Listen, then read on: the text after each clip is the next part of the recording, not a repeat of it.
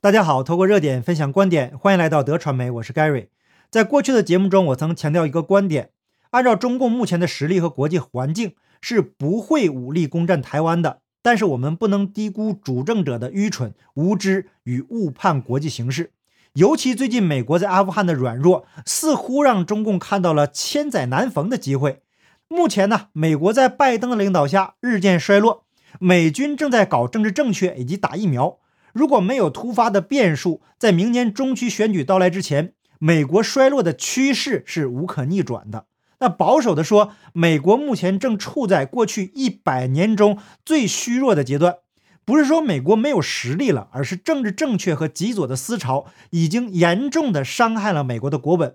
对于中共来说呢，应该是一个机会，一个不作不死的机会。那这个话题呢，后面再详细的讲。在说主要内容之前呢，首先跟大家说一声抱歉。上期节目中呢，我把黄明志的名字我错误的读成了黄志明。那有朋友说要好好做功课。其实啊，我过去有看过他的一些视频，都是 YouTube 自动推送的。我个人对他的作品呢，还是有一点了解的，只是没有在意这个人的名字。说实话呀，我个人对娱乐圈很少关注，因为实在是太乱了，基本没有兴趣。但作为一个媒体，读错名字是不应该的，这是个低级错误，所以再次说声抱歉。那黄明志被封的微博曝光之后，我只看到上半部分，呃，下半部分后来呃才看到，就分享了到了这个 Telegram 频道，所以请大家多多关注我的 Telegram 频道。如果没有时间做节目的话呢，或者是说 YouTube 上无法分享的内容，我会第一时间发在电报的频道、Safe Chat 还有这个推特，连接呀都在说明栏和留言置顶。好，废话不多说。那最近呢，我们确实看到了美国衰落了，那也是瘦死的骆驼比马大呀。那如果中共真的敢妄动，结局只有一个，就是中共崩溃。跟过去不同的地方在于，美国以及西方盟友可能将付出更大的代价。那客观的说呀，目前美国跟西方盟友的关系应该是好于川普总统执政时期的。我只是陈述客观的观点，请川粉呢，呃，这些朋友啊别误解，这里很大一部分原因是深层政府。当然了，这是另外一个话题，就不展开的讲了。那如果川普总统在上一个任期内能够放低身段，更好的团结西方盟友，尽一切可能以最大力度来打击中共，那今天的局面呢，可能就是另外一番景象了。那过去四年，川普被国内政治对手给束手束脚啊，无法完全施展，也是重要的原因之一。那历史没有如果，也无法重来，也许是天意，那人力无法改变。目前世界正在处在一个黑暗的阶段，自由世界因为疫情正逐步走向极权。那我们看到法国、澳洲都出现了大规模抗议，但是啊，这个所谓的主流媒体基本是不报道的。那从目前的局势来看，我过去的观点还是正确的。深层政府和习近平之间有着不可调和的矛盾，那病毒溯源就是一个重要的标志。拜登在五月二十六日下令美国情报机构加大力度搜集和分析病毒溯源报告。那并且在九十天内提成报告，在美国溯源报告期限进入倒计时之际，中共人民日报、科技日报、中国环球电视网和央视在昨天相继发表评论和视频，质疑美国情报部门进行的调查不具科学性。那中共外交部也警告美国，不要再往别人身上泼脏水。那中共再次祭出贼喊捉贼的伎俩，眼看着要被清算了，开始使出浑身的解数撒泼打滚呐。尽显流氓本色啊！这里面呢有个明显的逻辑。那如果这个病毒跟中共没关系，你中共放开了，让国际社会和科学家去调查呀，你什么小动作都别做，比如什么金钱收买呀、美色诱惑呀，然后拍小电影威胁啊，诸如此类下三滥的手段，你通通别用。你要是无辜的，那就大大方方让他们查。套用中共的话，身正不怕影子斜呀。那说到这儿呢，想告诉中共的五毛小粉红。要说党八股那套东西啊，你们还差得很远，回去多深造一下，别老出口成脏，不带着父母和生殖系统就不会说话，请多学习一下，用人类的语言交流，可以吗？那大家都知道，中共自始至终就都在掩盖。那从中共表现呢，就可以看出，这个美国溯源报告将是一枚重磅炸弹。那至于有多重呢，就要看美国怎么出手了。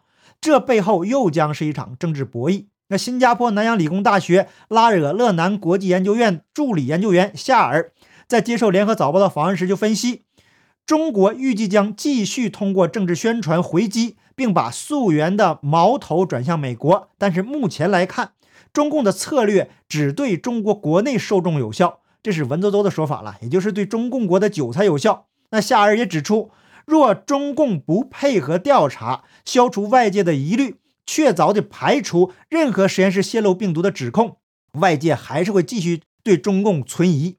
从新加坡学者的话来看呢，哈里斯这趟新加坡之行还是有点效果的嘛。呃，那么话又说回来，中共不让彻查，或者是一再阻挠调查，就说明了这里面一定是有问题的呀。那实际上中共早在做准备了。今天呢，看到了一个重要的数据，更凸显了中共的意图。中共2020年粮食进口数据达到了1.4亿吨。同比增长了百分之二十七点九七，只说数字啊，没什么直观的印象，对比一下就更清晰了。那这个数字呢，打破了中共国进口粮食的历史记录。去年呢，中共从美国进口的粮食同比激增了百分之六十六点九，几乎占全部进口额的一半。中国的粮食进口商主要是国营企业，当然了，这其中有贸易战的因素在内，但是在中国人口下降的情况下。粮食进口却突破历史记录，这是非常反常的现象。当然，我们首先要结合着去年的形势，那来分析一下这个反常的现象。二零二零年是川普的第一个任期的最后一年，那如果川普连任，那么对中共来说将是最致命的打击。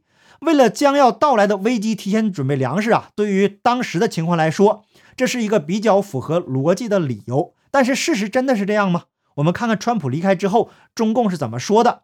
二零二一年，也就是一月二十八日，中共国家粮食和物资储备局解释说，粮食进口激增主要是因为进口粮食具有品质或价格方面的优势，并非国内供给有缺口。那中共国家发改委价格成本调查中心主任黄汉全也曾回应说，去年粮食进口同比有所增加，主要有两个原因：一是国内需求增长较快，二是国内外粮价倒挂。那同时，中共媒体还分析说，大举增加进口有中美贸易协议的因素，也有粮食安全的因素。那中共给出的理由啊，都非常的牵强。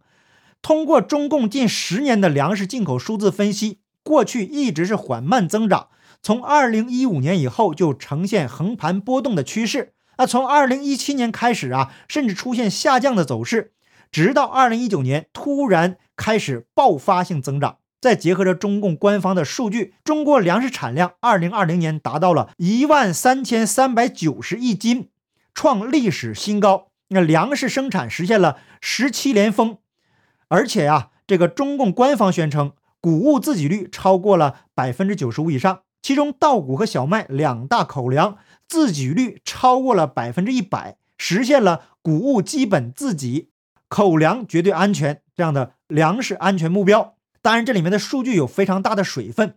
可是，排除这些带有水分的数据，中共有什么理由进口这么大量的粮食呢？有人可能会说了，那是中美贸易协议的原因。可是，根据中美签署的第一阶段贸易协议，二零二零年中国买入了二百三十五亿美元美国农产品，相当于第一年采购目标的百分之六十四。